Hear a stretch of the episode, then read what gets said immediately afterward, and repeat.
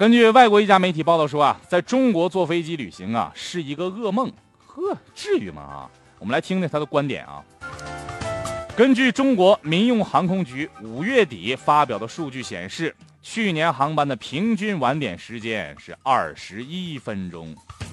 还别说，要说晚点这事儿，还真说到痛处了哈，比二零一四年多两分钟。根据官方的数字，有三分之一的航班被延误。外媒说呀，中国的高铁列车确实是拥挤和嘈杂，但是呢，在百万人口以上的大城市之间的高铁却相对啊准时一些。相比之下呢，中国的民航系统很吓人呐。有多吓人呢？机场数据网站说呀，对全世界一百八十八座机场的准点率进行了调查，结果中国的机场在可靠性方面排名就垫了底儿喽。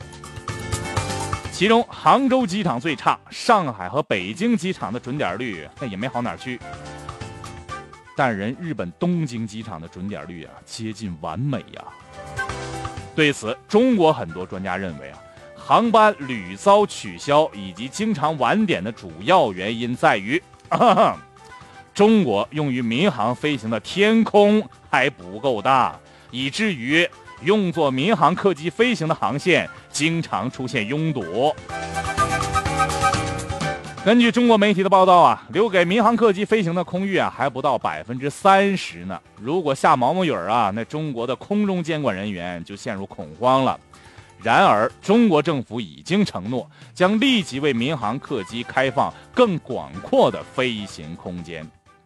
其实啊，我觉着吧，这民航好不好，那得看跟谁比。